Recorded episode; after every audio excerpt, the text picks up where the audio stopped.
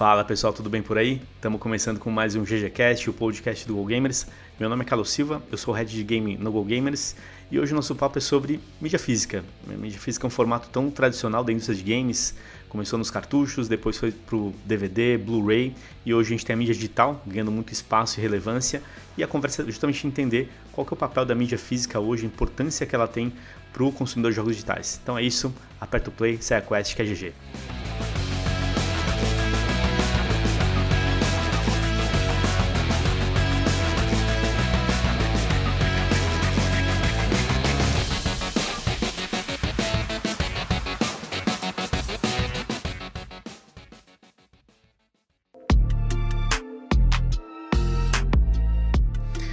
Fala aí galera, beleza com vocês? Bom, hoje a gente fala de um dos, uma das principais formas de consumo de entretenimento nos jogos, que é uma base importante, né, que são as mídias físicas. É, a gente já teve vários formatos, inclusive fam os famosos cartuchos, né, que a gente vai comentar aqui também. E hoje a gente tem o formato DVD ou Blu-ray, né, que é aquele que se consolidou, brigou com alguns concorrentes no passado. Gente vai contar um pouquinho sobre isso, mas o principal ponto é entender como que a mídia física hoje ela se mantém como uma mídia de consumo de jogos digitais, a importância dela e como que isso tem acontecido com a vinda da mídia digital, né? Se ela vai morrer, se ela vai perder espaço, ou como que a indústria vai conseguir de alguma maneira encontrar o valor da mídia física para o consumidor. Bom, mas eu não estou sozinho, estou com meus brothers aqui, alguns colecionadores que têm mídia física, outros estão mais pro digital, enfim, tal, tal, tal, mas vamos nessa. E aí, Afonso, beleza aí? Fala aí, galera. Afonso aqui, diretor de criação do Go Gamers. É, e, nossa, a melhor experiência da minha vida é o cheirinho do manual novo quando você pegava no jogo lá. Abria a embalagem e sentia o cheirinho do manual. Bons quando tempos. existia manual, né? Quando existia. Hoje em dia. É.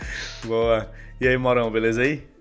Opa, Mauro Berimbau aqui, professor, consultor Go Gamers e colecionador é, meio fajuto de games. oh, queria ser que nem você, velho. Caraca, seu Mauro é meio fajuto. Nossa, quem que é Não, cara, não, peraí. Tem, tem um pessoal que é colecionador que, cara, vamos lá, a gente vai falar disso. Bom, beleza. E aí, Pablão, beleza aí? E aí, pessoal, tudo bom, Carlão? Tudo bom? Pessoal que tá ouvindo, vocês de casa.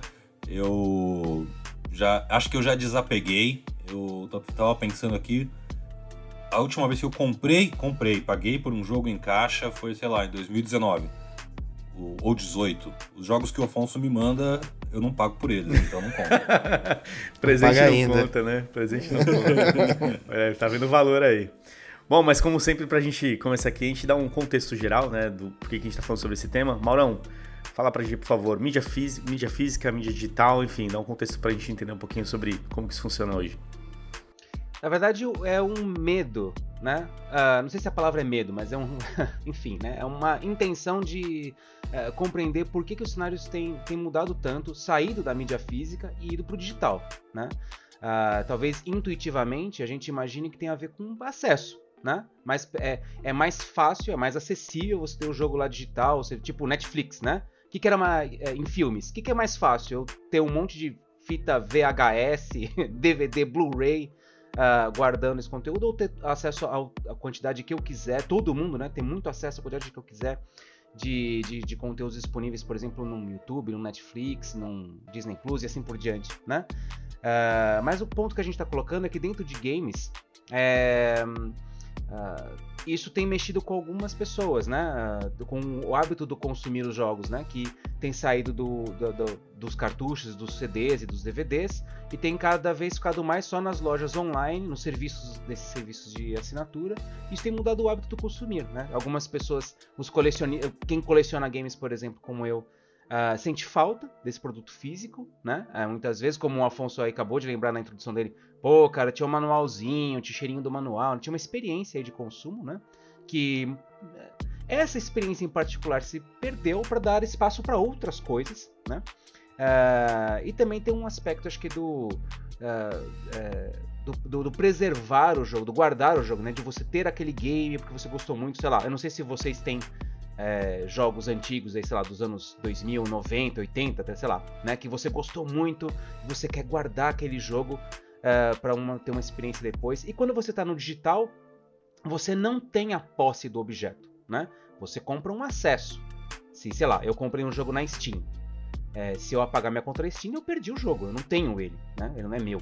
É, eu estou pagando um acesso por ele. Então são questões que a gente tem, como consumidores, tem é, abriu mão né, desse, desse tipo de conteúdo para ter também mais jogos ou mais baratos uh, nesse sentido. Quer dizer, no final das contas foi uma questão de acesso. Mas o assunto é polêmico. Acho que você, mas você trouxe já um ponto interessante aí, Maurão. É, já abrindo falando sobre mídia física, né? É, a gente sabe que hoje, quando a gente pensa em consoles, por exemplo, é, a principal mídia física hoje é o Blu-ray, né? Já foi um, já teve uma briga, né? O Blu-ray lá com o HD DVR, se eu não me engano, que era um formato da Microsoft. Acho que era isso, né? A Sony apoiou o Blu-ray. HD, HD DVD. HD DVD, perdão, é isso aí. E, e o Blu-ray ele se consolidou, né? E firmou. Mas por outro lado, quando a gente vai para os PCs, exemplo que você deu, né? PC já perdeu a mídia física faz muito tempo, né? É, mídia digital já é isso aí. é. Hoje existe, mas bem menos né? Hoje você não tem tanta, tanta, tanta oferta, você não encontra em varejistas lá um monte de caixinha de PC. É... Eu não encontro, Eu, eu procuro, cara, não é difícil, viu? É, já, esse bonde já passou desde que o Gabe New lançou o Steam, cara. Pois é. E, e hoje, por exemplo, quando a gente pensa nisso, é, é a questão da mídia física, que ela foi mudando, vem mudando cada vez mais. É, essa aceleração que a gente está passando hoje com a própria pandemia, o que está acontecendo e tudo mais, e cada vez mais, né? O ponto que o Mauro comentou, acesso, né? As pessoas querem ter acesso à biblioteca, às várias opções e tudo mais. Isso é um facilitador, né? Então, de certa forma, isso pode ser um, um dos motivos e aí, talvez um, um modelo que vá se firmar no futuro? Eu acredito o seguinte, cara, sobre isso. Só queria fazer um parênteses aqui rapidinho. Que assim, é, eu sou um grande defensor da digitalização. Eu acho que quanto mais tudo estiver disponível do jeito mais fácil para mais gente, melhor, desde que isso se reflita também é, nesse realmente no acesso, né? Eu não, ao uhum. mesmo tempo que eu não sou, eu acredito assim, tem mil vantagens em ter o conteúdo digital e não físico, é, mas a gente percebe também que falta um pouco da contrapartida, né? Do tipo, o jogo ele custa lá seus 70 dólares hoje em dia no, nos Estados Unidos, vamos dizer assim, no Brasil é um pouco mais difuso, né, de 250 a 500 reais, é, tanto no físico quanto no digital, em grande parte por negociações, até onde eu entendo, do varejo tradicional. É, porque não faz sentido algum o jogo custar o mesmo preço no, no, digital que no físico. Ou seja, você tem mais acesso, mas é um acesso ainda com limitações, né? Você poderia ter esse jogo a um custo menor, já que ele custa menos para ser distribuído. Você está falando do custo de lançamento, né? Não, tô falando porque... de distribuição mesmo. Não, não, porque esse, esse, essa, essa equivalência do preço que você está falando, né? Ela é muito visível no lançamento do jogo. É. Vai ver quanto custa um FIFA hoje, um Call of Duty. Esses jogos, eles, tipo. É que FIFA Call of Duty tá em, lança... tá em consumo eterno. Não, Eles são caros sempre, né? Cara, não, você pegar um Call of Duty de 3 anos atrás, ele ainda custa os seus 250 pau. Mas isso que o Pablão tá falando é, faz sentido, né? Eu já vi esses exemplos aí, a gente até acompanhou alguns lançamentos de produtos é, nessas viradas de chave, só a versão digital e tudo mais, é, e que o preço ele a expectativa que você tem é o seguinte, ah, o produto físico ele tem um processo para ser produzido e tudo mais, tal. Talvez o Afonso pode contar um pouco mais como é que funciona isso. Enfim, até ele sair, né, sair a mídia realmente e tudo mais, a caixinha pronta para ir pro varejista. Tem todo um processo, né, e tudo isso gera custo no final das contas.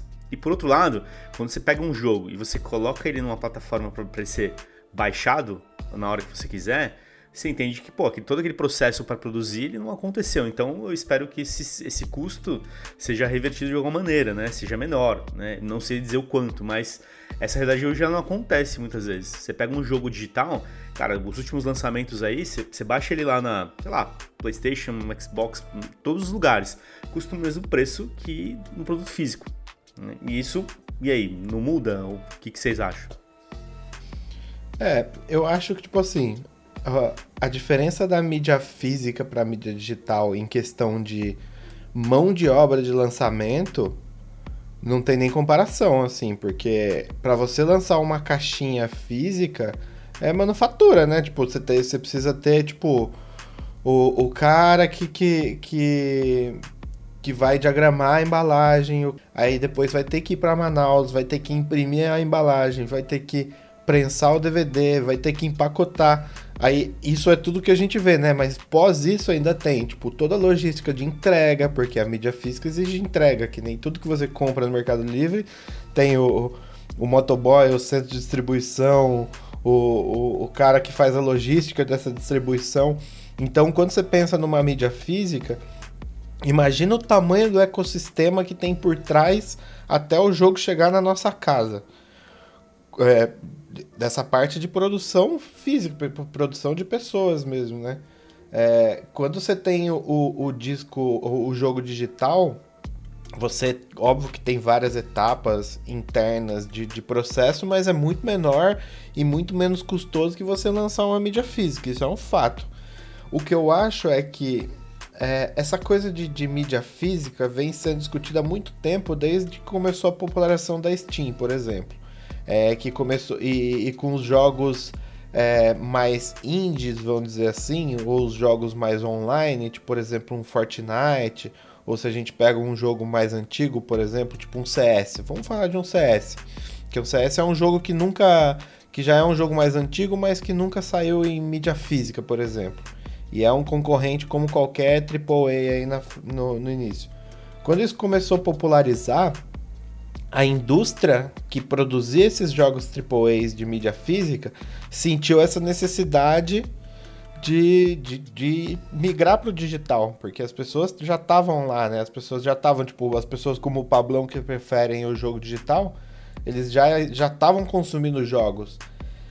É, aí eu acho que eles foram criando uma série de artimanhas para chegar no que eles chegaram hoje, de tipo, porque não, não tem uma explicação lógica para o jogo custar o mesmo preço no lançamento, no jogo físico e no jogo digital. Não, tem, tem uma explicação lógica. Diminuição de, de custo de produção e aumentar lucro. Né? Exato, né? é isso. Na verdade, tem outra é, coisa. É, é, não é só isso. Tem outra coisa, que é assim, eu não tenho provas, mas hoje em dia no Brasil quem precisa de provas, né?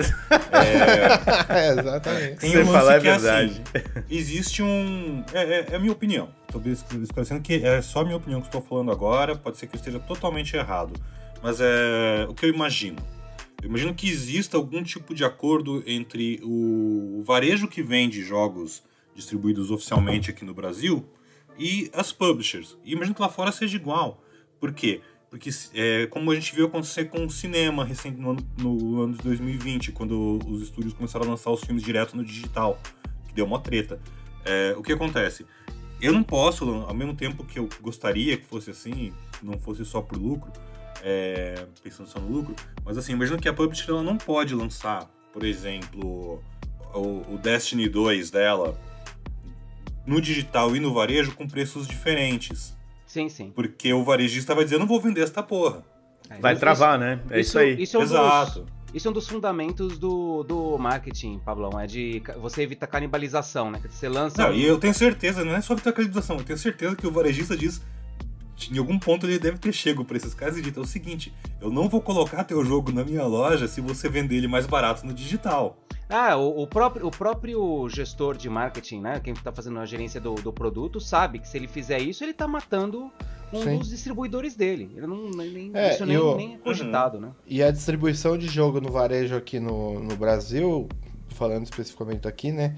É, funciona exatamente com essa proporção de cota de marketing por produto vendido. Tipo, é, o varejo ele fala, ah, vou, vou comprar X produtos, com isso eu te forneço X cotas de marketing dentro da minha loja, tipo, tanto de espaço, se é um jogo que espaço não de, é tão de gôndola, né? É, espaço de gôndola, espaço de publicidade. Que, que aliás é super importante, né? O, o, momento de decisão do consumidor é, é no ponto de venda ali, ele Pode ser, até ser que ele vá com uma ideia assim, ah, eu quero comprar hoje o jogo tal. Chega lá, ui, isso aqui tem promoção, rapaz. Existe, existe, existe estudos para é.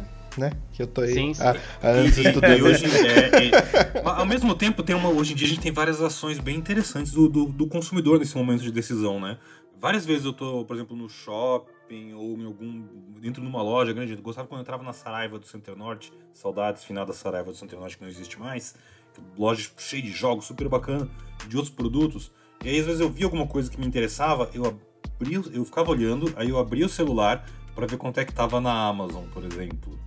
Né? Então você ainda tem essa situação do tipo, às vezes eu tô na loja, eu decido ali, mas deixa eu só checar em outro lugar antes. Double check, né? Pra fazer isso. É, mas é engraçado porque assim, esse consumo, esse, essa compra, desde que eu comecei a me envolver com esse lance de games, principalmente nessa parte offline, que é a compra física, né? Que é assim que eu entrei na indústria.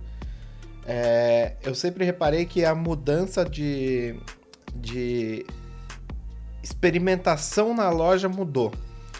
No início, lá em 2013, 2014, é, você trabalhava uma campanha ou algum lançamento, tipo, sabendo que o cara que ia comprar aquele jogo, ele ia a, na loja atrás daquele jogo. Então você comunicava de um jeito com ele. Hoje em dia, esse cara que vai na loja, geral, ele não tá indo lá para atrás desse jogo mais, ele tá indo atrás de outra coisa. Então, acabou virando uma publicidade quase que uma publicidade de guerrilha de você captar a atenção do cara pro jogo. Tipo, putz, ó, já que você tá passando aí, você vai comprar um, sei lá, um pão Puma nas lojas americanas, leva um jogo também, sabe? Tipo. Porra, o cara vai comprar um pãozinho e sai com Red Dead é, Redemption 2 debaixo É quase isso, entendeu? tipo, é você tentar transformar a atenção do cara e a necessidade para ele levar um jogo, porque não, não é mais o, o Tier 1 de, de opção de compra para uma pessoa. O cara não sai mais da casa dele porque, nossa, vou lá na Saraiva comprar um jogo de mídia física porque eu quero jogar. Se o cara quer muito jogar, ele já fez a pré-venda e já baixou na casa dele, entendeu? Tenho, primeiro eu quero dizer que eu sou claramente o público-alvo que inspira esse tipo de ideia, porque desde criança eu saía para ir na padaria e voltava com mais 5 GB.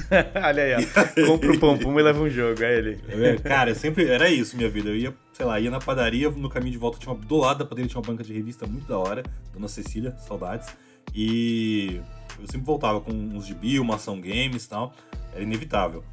É, mas o que eu queria dizer é o seguinte: isso que você comentou, Afonso, é bem interessante porque é a estratégia que a GameStop, que é a maior rede, por mais que ela esteja cada vez menor em termos de quantidade de lojas e tudo, ela ainda é a maior rede de varejistas de games nos Estados Unidos e em vários, em alguns outros países também.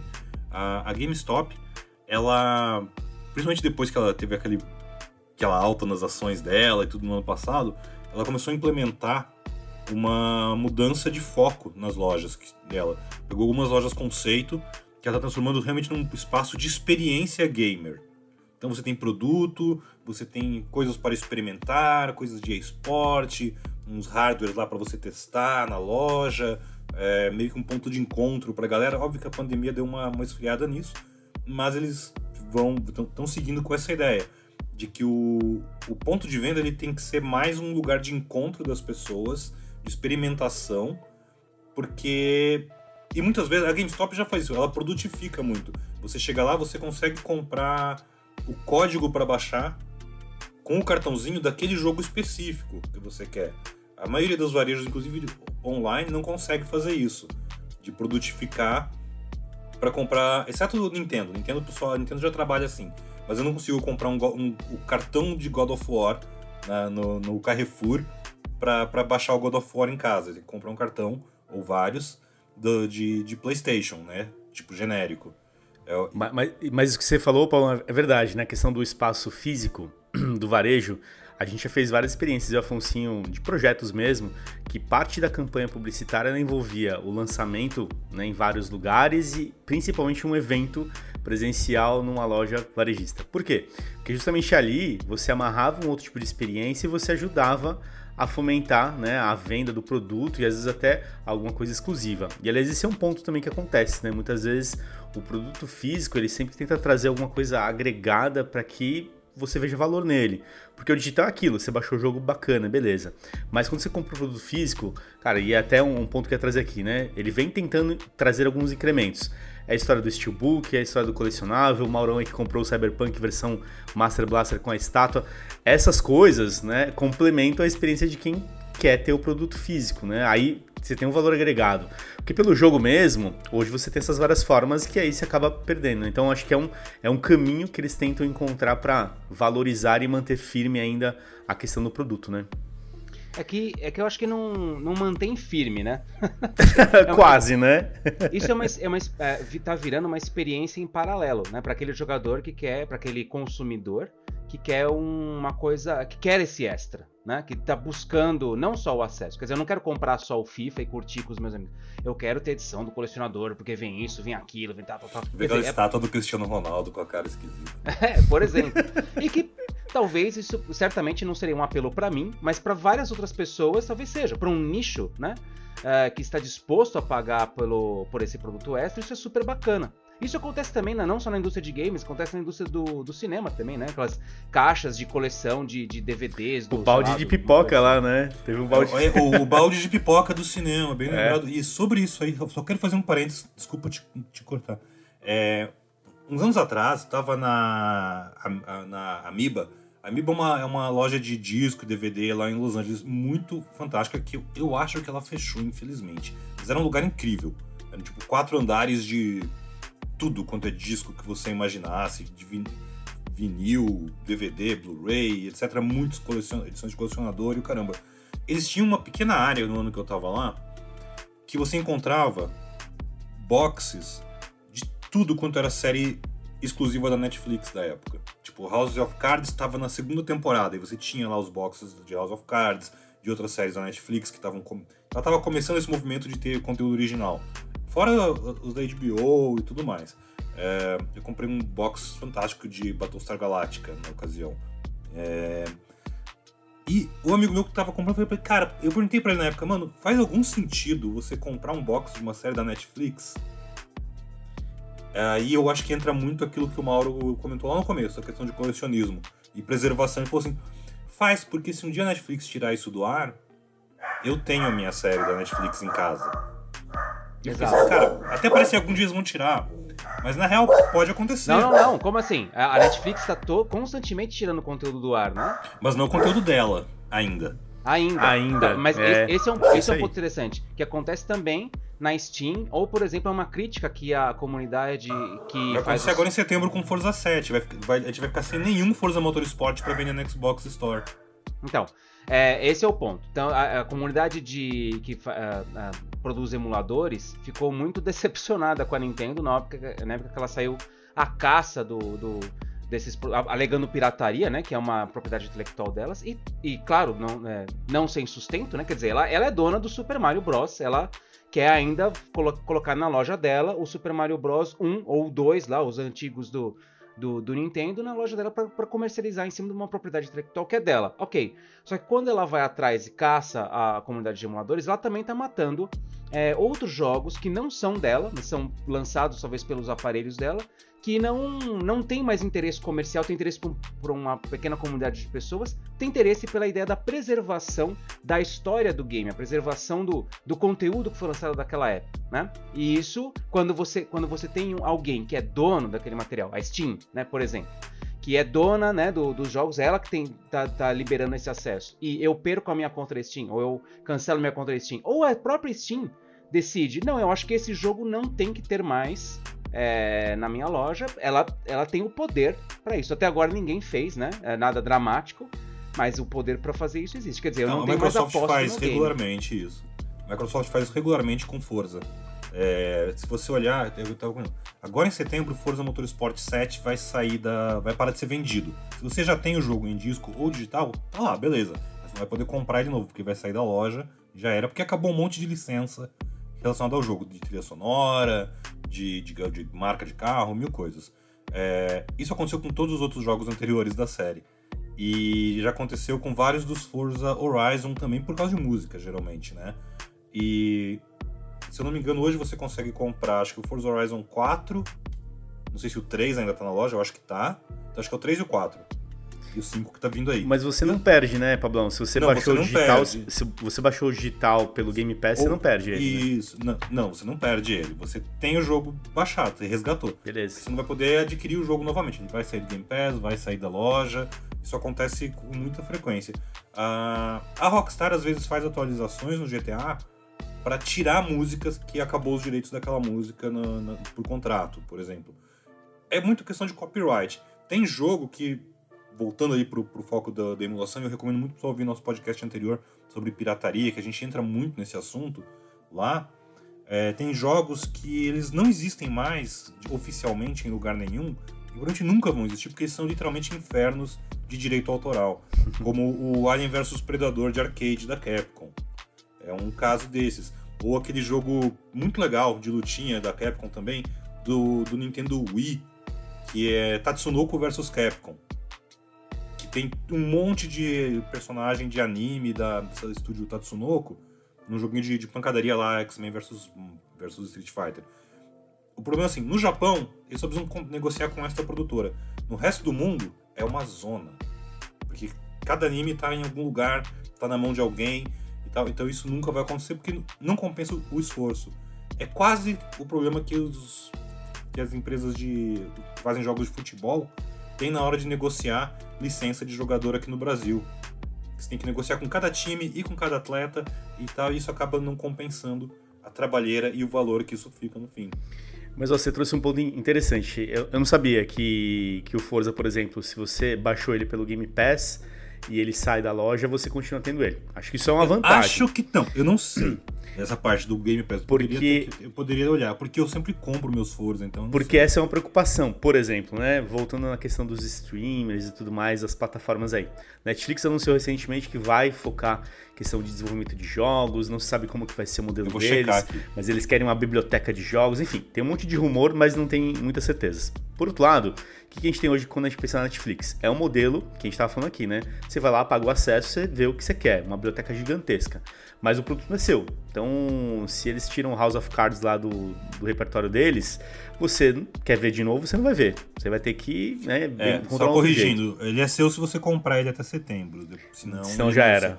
Então, é, saiu do Game Pass, saiu. Saiu do Game Pass, você perde ele. Você tem que comprar mesmo, né? Mas, pessoal, ó, o, o, ponto, eu acho que não é questão de você ter. É, é, tem, tem, um, tem, uma, tem um dilema aqui. Porque é o seguinte: não é tanto o fato de eu poder comprar mais é, poder continuar comprando esse jogo sim ou não. Isso é um ponto, né? Eu não posso mais comprar um jogo usado. Pablão, é, você tem o você tem o Forza Motorsport é, digital aí, passa para mim. Não, não tem passa para mim. Acabou, tá no seu computador. Você vai ter que me vender com o seu computador inteiro, talvez sua conta, tudo, né? Fazemos é, qualquer negócio. E é o que acontece, aliás, né? A galera vende conta. A galera vende HD, vende a conta. Isso acontece. Então, só que é, o, o ponto é assim: é, é, o, é o, o que se discute é o poder que é, os donos né, desse, desses direitos, quer dizer, as publicadoras, elas têm sobre a posse do objeto. Né? Porque é isso, quando a, acontece a digitalização, nós também estamos abrindo mão da posse da coisa. Nós temos acesso à conta, nós temos acesso ao material, e enquanto aquela Uh, aquele grupo uh, decidir, né? É a propriedade deles. Enquanto eles decidirem que aquilo estará online, estará disponível, estará disponível. Se em algum momento eles decidirem que aquilo não estará disponível, ninguém mais tem acesso, né? Então, essa é a, é a crítica que se faz à digitalização. Mas... Esse é o trick, né? Esse é o trick mesmo. É, só que nós, consumidores, abrimos mão da posse quando ela se torna muito mais é, é, é interessante, acessível, é, fácil de obter, né? Tanto em termos de preço, quanto em termos de de tempo mesmo, né? De ficar buscando, ir lá comprar, esperar. Não, eu, eu tô aqui no meu, no meu aparelho, eu faço um clique e eu já, já tá comigo, né? Então é muito mais interessante nesse sentido para o consumidor ter esse acesso. Então a gente acaba abrindo mão é, em lugar dessa comodidade. Que é a proposta dessas plataformas de streaming, né? Então, voltando à história do Netflix, né? Se eles têm uma plataforma de, de jogos que vai ter lá os jogos junto com os filmes e com tudo mais. Você está pagando lá todo mês para você ter acesso. Se eles tiram fora, você não tem mais o jogo, você não tem mais o produto, ou não tem mais o filme, não tem mais a série.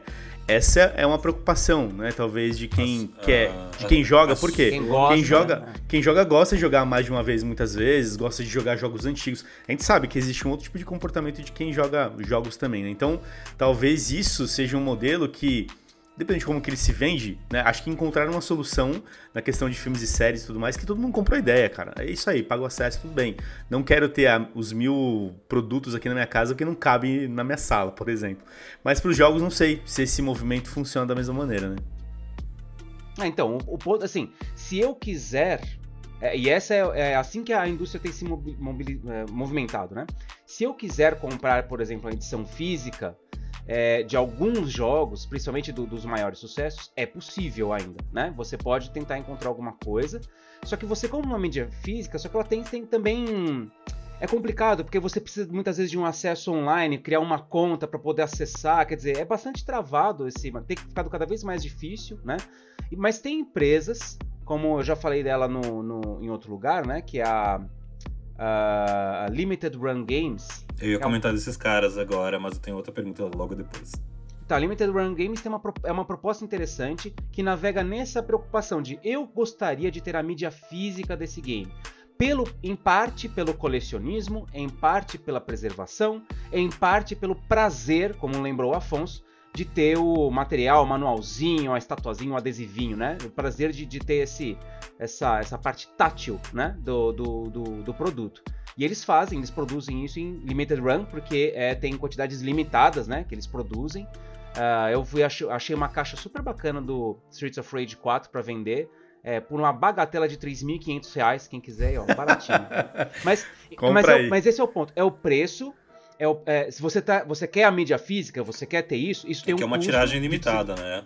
É uma tiragem limitada porque tem, como o Afonso estava colocando antes, tem um custo de produção, distribuição, impressão, desenho, ilustração de é, todo esse material. E, não, não só isso, é uma tiragem O fato de ser uma tiragem limitada torna ele um produto mais atraente de marketing para esse nicho.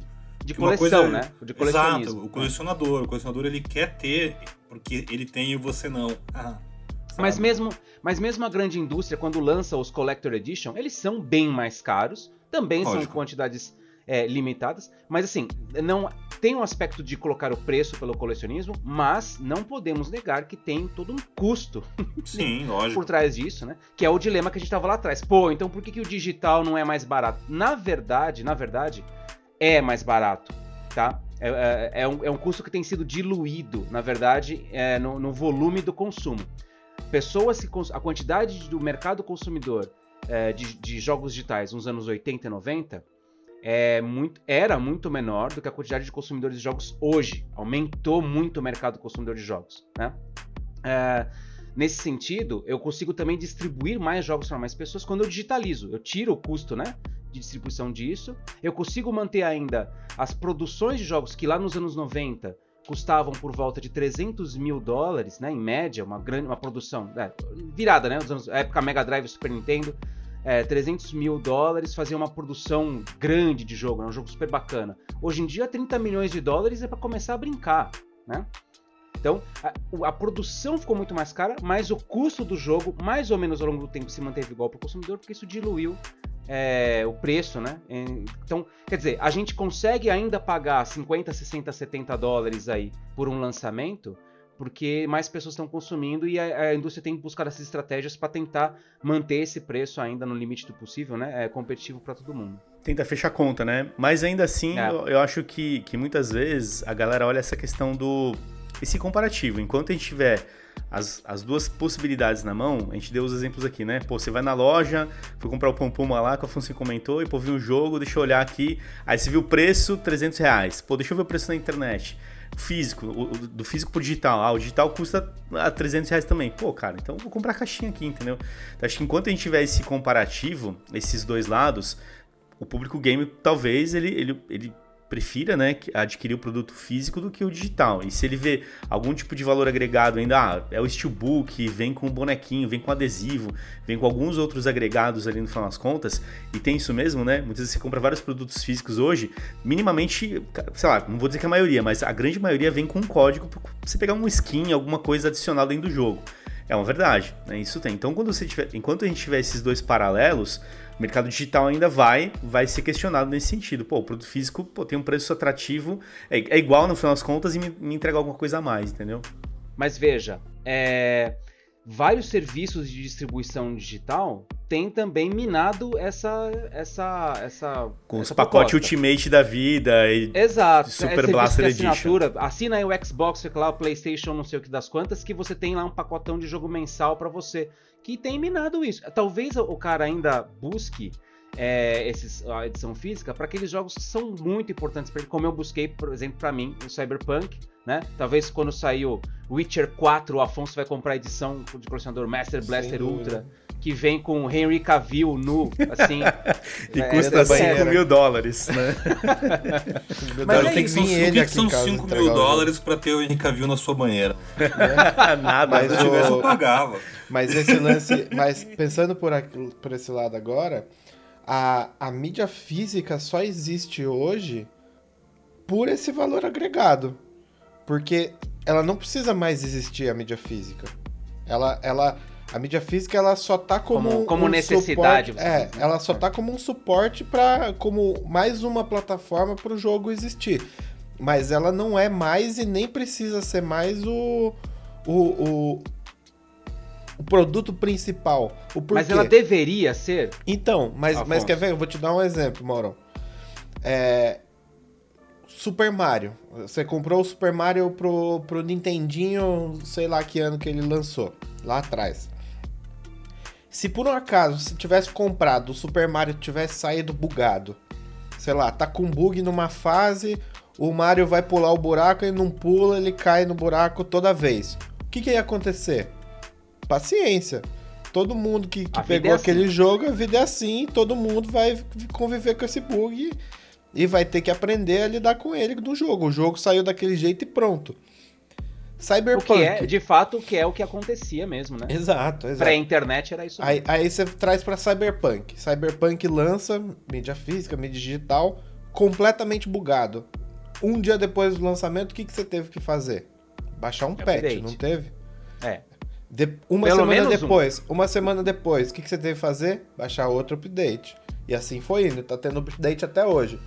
Se tivesse Me fala uma coisa. hoje, então, é, o, então, o ET do Atari não teria quebrado a indústria. Não, então, imagina, se você não tivesse internet para baixar o patch, você comprou, putz, estou comprando uma mídia física porque eu não tenho internet para entrar numa loja online e não, não consigo comprar o jogo. E aí, você ia fazer o como? Não ia jogar, entendeu? Não tem como, né? É, é hoje em dia como. não dá mais, né? Hoje, qualquer jogo que você compra físico, digital, tem o patch do Day One. É, é mas, aí, mas, mas, aí também tem no processo de produção, para te complementar nisso, Afonso, é, o processo de produção já contempla isso, tá? Na época, você quando o jogo lançou, acabou. Não mexe mais, o jogo tem que ser muito bem executado. E que bom que foi, que bom que foi a indústria japonesa que assumiu esse papel no, entre os anos 90 e 2000, porque os caras são perfeccionistas, então, de certa maneira, né? Não tinha é, problema mesmo. É, é menos, tinha menos problema. Agora hoje em dia já se assume isso. Não, vamos lança assim, porque vai ter os problemas, vai estar tá bugado. O consumidor, entre aspas, o consumidor testa pra gente, mais ou menos, né? E aí a comunidade, enfim, os feedbacks vão corrigindo. Então já é até esperado. É, eu queria levantar uma outra bola aqui, que é a seguinte. É... Hoje, as plataformas mais. Não só as mais recentes, que eu acho que até na geração passada já tinha um pouco isso, mas agora mais do que nunca. É, as plataformas, elas. Você tem o celular, que é uma plataforma full digital, mas você tem também os consoles é, que, entrando no mercado com os seus modelos de entrada, com os que têm preços mais acessíveis, não tem leitor de mídia física. É, você quer um modelo que tem a opção de. E eu acho isso totalmente. Eu gosto muito de digital, mas eu gosto de saber que se eu ver um jogo em oferta numa Black Friday ou se eu for comprar na, na Feira dos Pássaros lá da Game Tech Zone ou passar a mão em uns jogos aí do, do, do, do Maurão. É... Que é isso, velho? Assim, Passando na lojinha do Mauro aí. Passa na loja do Maurão uma hora e tal, porque ele estiver em órbita lá no Elite Dangerous. Uh, eu posso jogar uma mídia física aqui vai rodar. Né? Ainda mais com retrocompatibilidade. Na geração passada eu comprei muito jogo. Uh, nos consoles atuais, se eu comprar um Xbox Series S ou um, como eu tenho o PlayStation 5 Digital Edition, eu fico meio que refém da boa vontade da loja digital do meu console ter ofertas de tempos em tempos. Elas têm, regularmente. Elas tendem a não ser tão boas em algumas plataformas, né? O Nintendo Switch e a uh, PlayStation Store costumam ter ofertas cada vez mais tacanhas, seria um termo, acho, apropriado em português, né? Descontos bem baixinhos. E é muito, isso eu acho meio sacanagem pro consumidor Tipo, você só tem uma loja que você pode comprar a partir da hora que você escolheu este aparelho. E eu queria saber a opinião de vocês sobre isso. É, cara, é tipo, você falou que o celular ele é uma, uma plataforma 100% digital, né? é, não só o celular, né? Você pensa, computador hoje em dia é uma plataforma 100% digital, porque... O meu tem leitor de CD, mas eu nunca usei ele. É, então, pois é, mas, por exemplo, a maioria dos computadores que você pega computador gamer hoje em dia não tem leitor de CD, leitor de DVD. Meu notebook mesmo você... aqui, gamer e é, tudo então... mais, ele não tem leitor. E vocês já fazem, façam um exercício depois de procurar no Mercado Livre quanto custa um leitor externo de Blu-ray. Custa R$ 1.400. Ah, reais. É, isso de pra PC, né? Eu fui é. pra Mac uns tempo atrás. Então, né? é o preço de tipo um SSD de 1 tera, que você baixa milhões de jogos nele. Mas essa limitação de compra é existem algumas é, aquilo que você falou lá atrás, Pablão, eu tava até procurando o gancho para voltar naquilo, de como o varejo se reinventa para poder dar outras opções de compra para quem quer comprar no digital. Porque aquilo, é, assim que a mídia física for embora 100%, como fica a, a, a venda? A venda pessoa física, essa pessoa. A, a venda da pessoa que está na loja, né? É, essas lojas online, tipo a, a, PSN, a Xbox Live, elas vão ter que se é, reinventar também e abrir um pouco futuramente para exatamente você poder ir numa sei lá, no Magazine Luiza, pegar um, um, um God of War na gôndola digital e resgatar na sua casa, sabe? Tipo... Você acha que a gente vai ter um dia. Porque imagino que isso, isso pode virar bem. Acho que isso tá dizendo, pode meio que virar um monopólio, né, cara? Tipo, é, aí, já é um monopólio, pra... né, do digital. É. Mas não porque você tem opções de loja física, lojas online e é, tal. Então. A hora que você não tiver, eu fico pensando nisso. A gente vai ter que ter um app da Amazon, da Magalu, de sei lá que no, no console. Possível, é, acho é, que é um caminho talvez. viável, porque você vai ter uma solução sua de venda e que ela está conectada com o teu sistema de uso, seja é o celular, é o computador, é o console, e aí você puxa aquele produto. É uma integração é igual, de lojas. É igual né? você tem hoje, ah, o seu Net, beleza, Netflix e Spotify, música e, e, e filmes, por exemplo, e tudo mais. Você tem esses aplicativos em todos os lugares hoje. Então você carrega a sua conta. Então, ah, quero carregar minha conta daquela loja, seja da Steam, é da Magazine Luiza, da Americanas, e aí eu compro o produto ali dentro. Cara, é algo é. A, a, se pensar. É uma forma, talvez, do varejo o... se digitalizar e encontrar os, a sua conexão, né? No meio do caminho. Eu vejo que o, o Nuvem é uma empresa que faz isso. Ó, tipo, em vez, em vez do que eu ir, em vez do que eu fazer o, o modelo tradicional de eu tenho que ir até a loja comprar alguma coisa, eu faço uma loja virtual, digital que tem uma série de ofertas. Essa, algumas delas eu, é, eu, tenho um grupo de consumidores que eu tento manter, formar uma espécie de comunidade. Quer dizer, é uma Steam, vai. Eu, eu, eu gosto muito do Nuvem, porque eu acho que eles são uma Steam brasileira com umas promoções super bacanas. Mas, mais é... ou menos, mais ou menos. Eles são revendedores de jogos da Steam, né? Então, mas eu acho que o caminho do varejo, do digital, é mais esse do que uh, do que qualquer outra coisa, tá? O, é, o varejo, o varejo é físico, sim, né? sim. O varejo físico está precisando se reinventar já faz algum tempo, né? Até, até os supermercados estão hoje sofrendo esse, essa sombra agora, né? Porque está cada vez mais pensando em serviços online que você compra da sua casa, que você entra no aplicativo, já faz as suas compras ali. Então, o varejo físico é a sombra de que ele está perdendo a sua importância, pode perder a sua a importância é, já faz tempo que está aqui, né? Desde, desde os princípios da internet, isso assombra. Eu tenho, eu tenho, eu tenho fontes que me passaram uma informação interessante um, uns anos atrás, então está um pouco desatualizado, mas deve ter. Pela PGB deve estar tá maior ainda os números. Hum, assim, sobre o varejo físico, que é muito interessante. Ah, assim, tem aqui, aliás. Principal, Depois eu falo. o principal produto da, de games que se vende no varejo físico são esses, esses cartõezinhos, esses vouchers de PSN Live, Steam, Android, Garena, uh, The Sims. Cara, você encontra de tudo quanto é coisa. Uh, e assim, são milhões, milhões aqui no Brasil sendo movimentados disso por ano. Assim, é o grande produto do varejo hoje já é digital, né, de certa forma. É o, o cartãozinho que você raspa e tem aqui ali atrás e tal. É, eu, eu, eu posso dizer que assim, ó, vou falar, se tem alguém de, de algum varejo que vende game e tá ouvindo esse podcast, eu vou dar a chave, a chave dourada para você agora do futuro. é, o segredo, cara, pro futuro, Contrata pro varejo, é, pro, pro varejo conseguir sobreviver nessa onda de, de transformar tudo em digital, é eles conseguirem se apropriar da, da integração dessas lojas virtuais. Tipo, por exemplo, hoje a, a, a Amazon já tem integração com a, com a, com a conta da PSN, já tem integração com a conta do XLive, para você, tipo, aquele Amazon, quando você recolhe aquela, aqueles prêmios que a Amazon As recompensas dá, lá, né? As recompensas. É, o, o, o Prime Gaming. Né? Prime Gaming é, tá conectado. Você já, você já conecta a sua conta lá e recebe direto na sua conta, sem precisar gerar um código, copiar o código, resgatar o código. A partir do momento que eles é, se apropriarem dessa tecnologia e começarem a reinventar a venda física e a venda online trazendo benefícios para essas integrações, aí eles vão estar tá entendendo essa nova onda de, de venda online, tipo de venda de game, porque o produto físico é isso, né? É, vai virar um nicho de colecionismo que só vai comprar quem quer ter a caixinha mesmo, né? Sim, supondo que, pensando agora em escala Brasil, né? que todos nós tenhamos um acesso melhor de internet, porque você baixar um FIFA lá, quanto que é? Oh, Pablo, qual, qual era o tamanho do Call of Duty? Acho que era cento e poucos gigas. É, 100 GB para você baixar ele, só que você tem, é.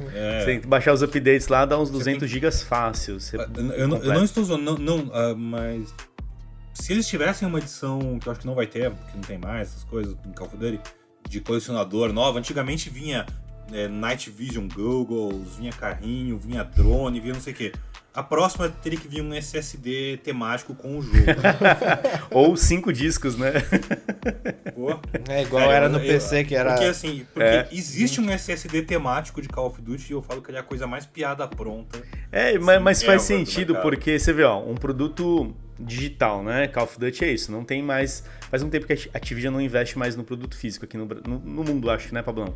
É, acho que é. E Call of Duty não tem mesmo. Então quando você pega ele, cara, é isso aí, manda o SSD temático, é, é o que o, funciona. O Cold War não teve versão em caixinha, né? Esse último agora. Não o... teve, não teve, ele saiu só no digital não, mesmo. Não tinha, não tinha nem loja aberta para vender, é. mas, pô. O, o único que eles fizeram é, mídia física foi o Tony Hawk, porque tinha, né, toda tem um apelo, né? Um apelo do Tony Hawk, tal, do, que é, que é o apelo shape, de né? colecionismo. é, né? manda o shape junto. Exato. Mas é, acho que é um pouco disso. colecionador que tinha o shape. É isso aí, mas é um pouco disso mesmo, né? Você vê, você traz o valor agregado no produto físico e que é bacana ainda, e ele vai continuar acontecendo. Mas, por outro lado, o que, que a gente percebe que a maioria das pessoas querem quando pensa em jogos? quer jogar também. Então, é, é, você quer jogar no primeiro dia, você quer, sabe, deu meia-noite, eu sou daquela, daquela galera que eu já comprei jogo físico, que eu ia na loja meia-noite, comprar Red Dead Redemption 2, porque era a hora que os caras falaram assim, ó, não, não posso te vender Muito. antes, tá?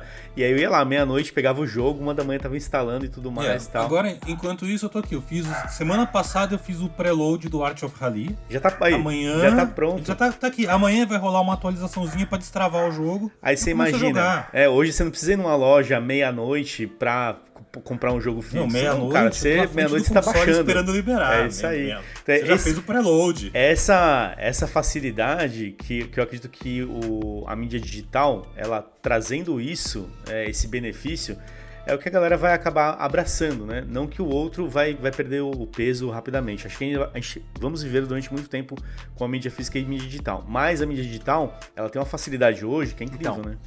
É, a, a, gente, eu também, eu sou a favor do, do digital também, vários, apesar de ser colecionador de games, eu sou a favor do digital. Acho que ele traz mais benefícios do que malefícios, né?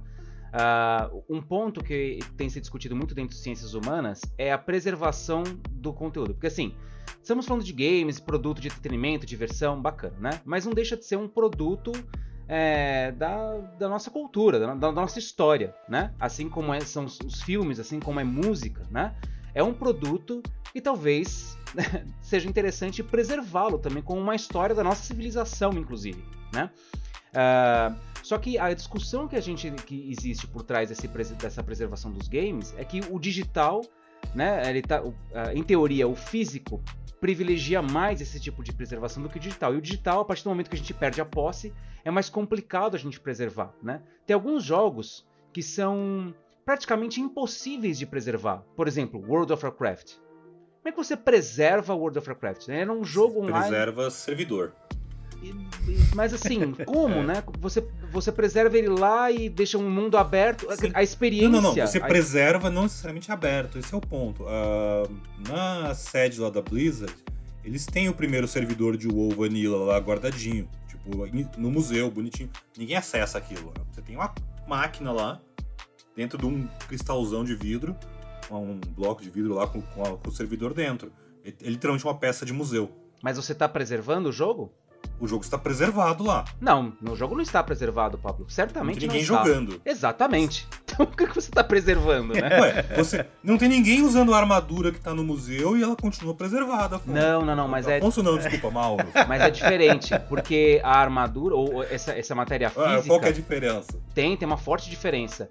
O, o, primeiro que o conteúdo do game ele é uma mídia, certo? Ele tem, quer dizer, ele, ele passa algum sentido. No processo dele, ele, ele comunica e significa alguma coisa. A sua, o exemplo que você deu da armadura, de certa maneira, não é uma mídia, mas ele também tinha uma intenção, na, na época, de comunicação, de expressar alguma coisa. Especialmente se tinha a, falando de armadura em particular, né, com ornamentos. Tinha uma questão de você tá pode analisar, você pode analisar a época, o contexto da época, tal. Tem coisas que você preserva.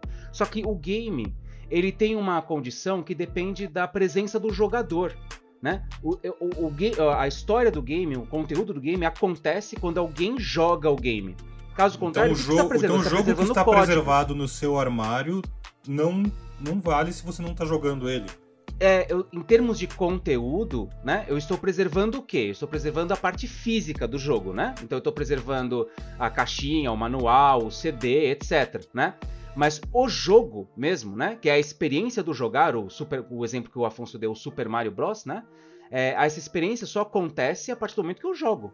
Eu não estou preservando então, isso. O, o, colecionador de G.I. Joe que tem o bonequinho dentro do plástico e nunca tirou.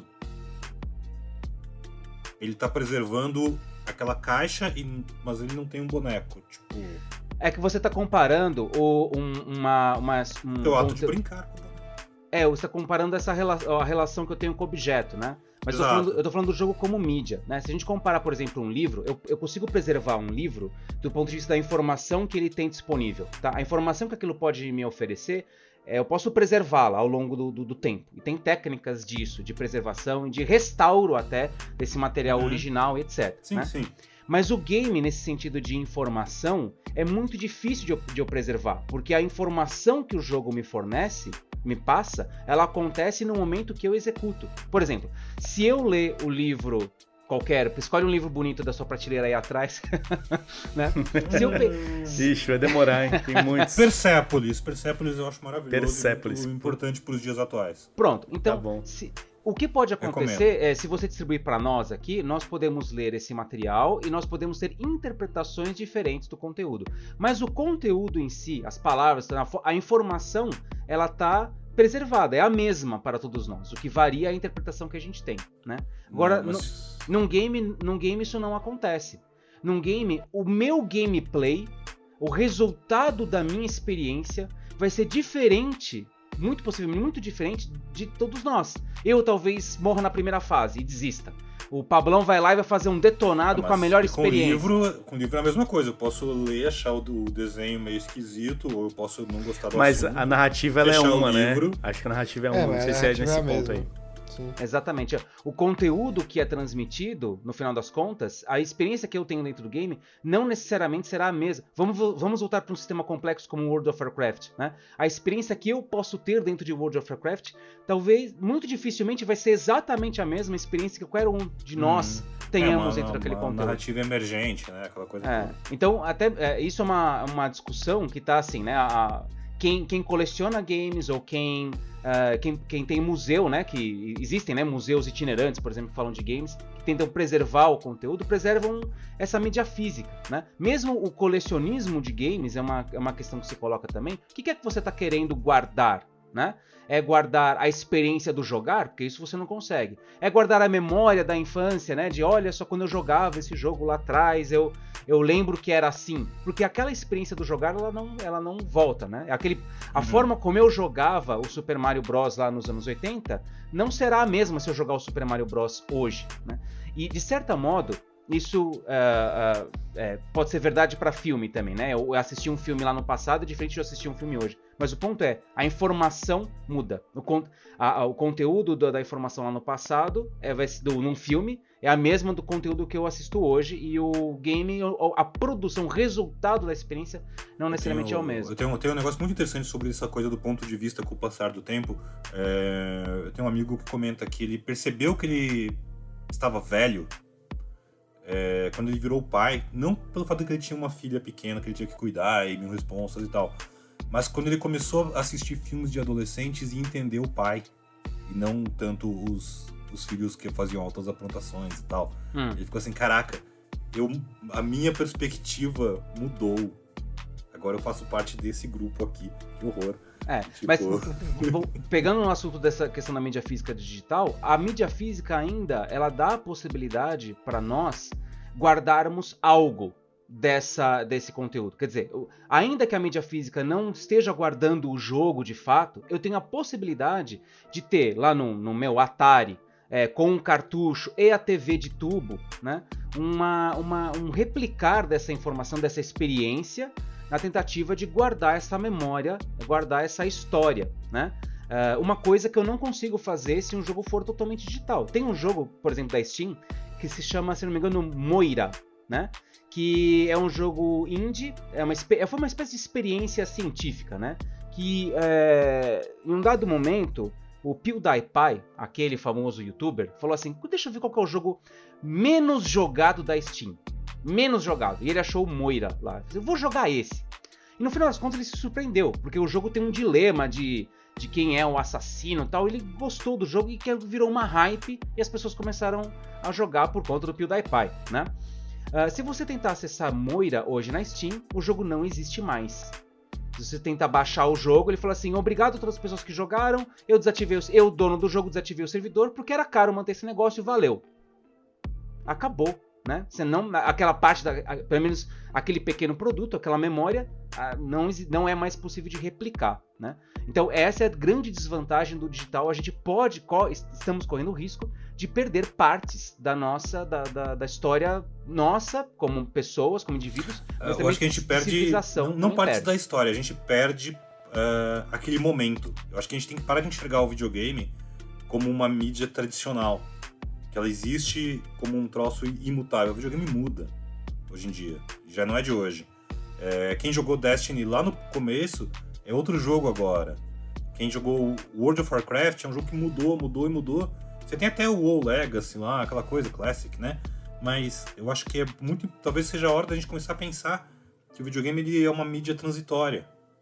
Ele é uma mídia que muda, ele evolui vivo. É um mundo vivo. Isso cada vez mais. A hora que a gente entrar no nosso mundinho metaversico jogador número um, a gente vai estar tá vivendo aquilo. É como a vida, tudo passa, tudo sempre passará, aquela coisa toda. Tipo, acho que talvez esteja chegando nesse ponto, que a gente tem que ver que. É, você falou que não dá pra ter isso com digital. Eu acho que dá do mesmo jeito que a gente tem com a vida. Você vai ter lembranças. Então, o, o, o, argumento da, Tem das vídeo no YouTube sociais, pra ver.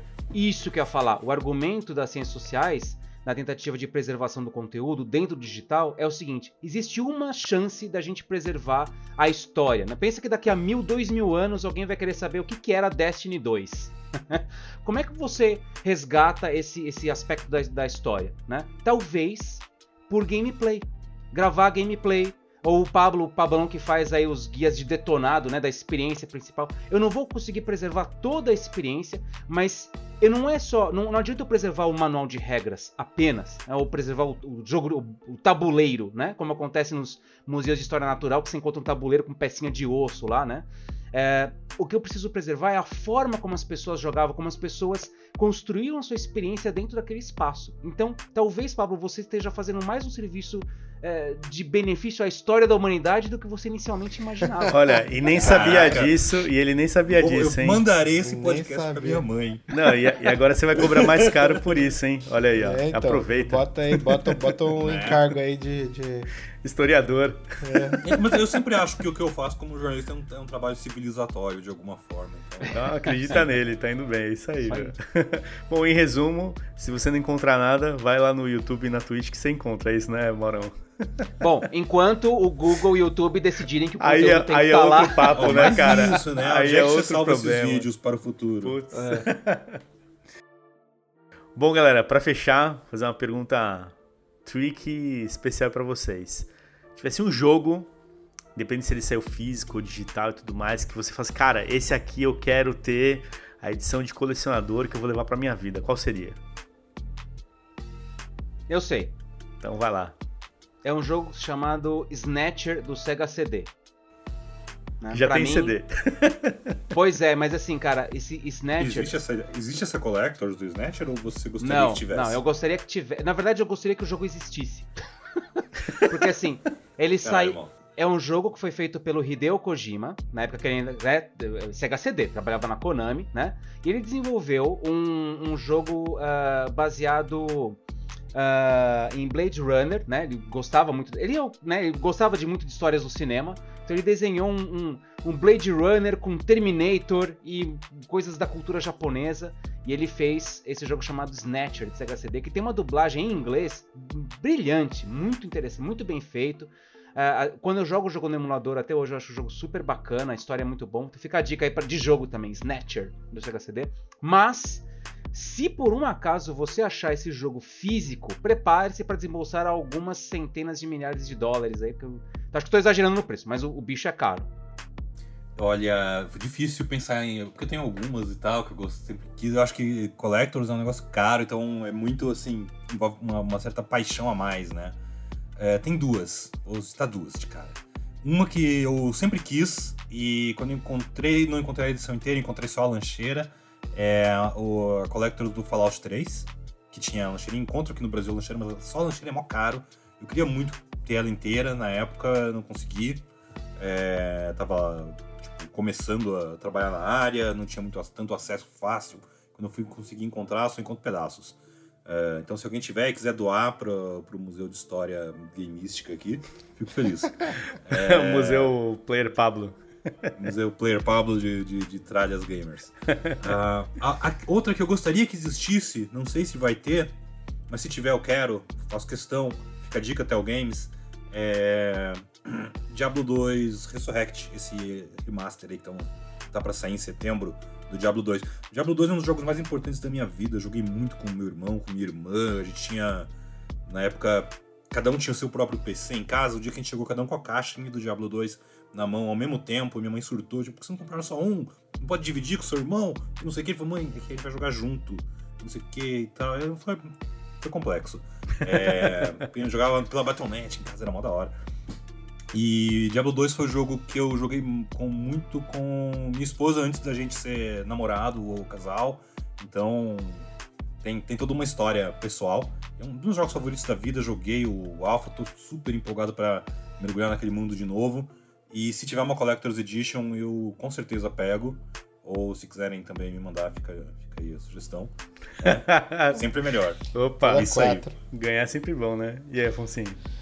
Cara, a minha vocês acharam que eu ia falar The Witcher, né? Ah, eu tava esperando The Witcher. Não, mas The Witcher ele já tem. É, eu já, já tenho, tudo que eu tenho que ter The Witcher já. Tem tudo mas mesmo, duvido, hein? Quase. Eu só não tenho a estátua que saiu no lançamento, mas ainda Olha vou comprar aí. ela. Você tem as camisetas de pré-lançamento, todos os eventos? Eu tenho não. quase todas. Então, bom saber que eu vou arrombar a sua casa pra pegar ela. e olha que ele sabe o endereço, hein? Tá ferrado. É.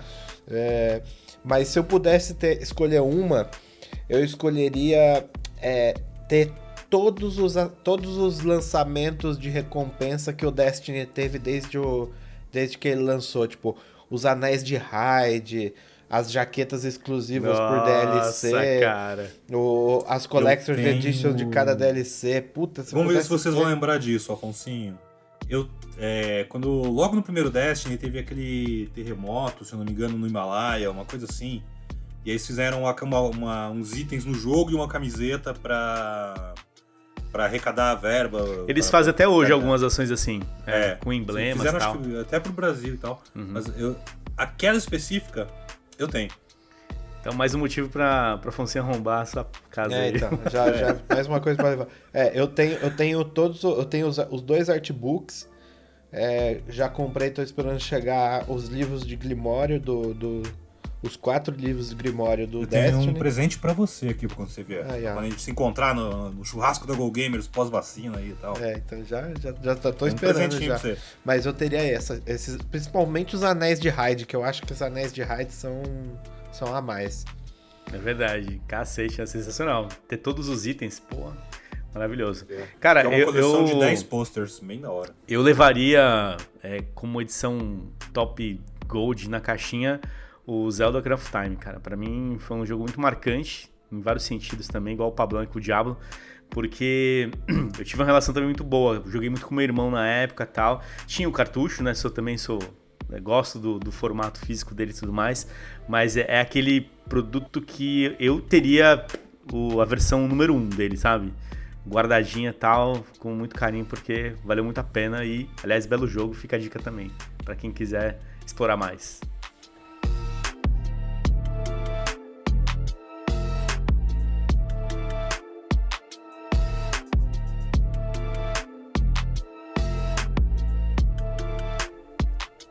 É isso aí, pessoal. Obrigado por você que nos acompanha em todo o GGCast. Fica ligado no GoGames.gg. Lá a gente tem uma série de artigos e novidades sobre a indústria de games e também sobre a pesquisa Game Brasil. Recentemente lançamos mais alguns novos artigos e alguns estudos e relatórios sobre a edição, a oitava edição que lançamos esse ano. Então é isso aí. Valeu, até a próxima.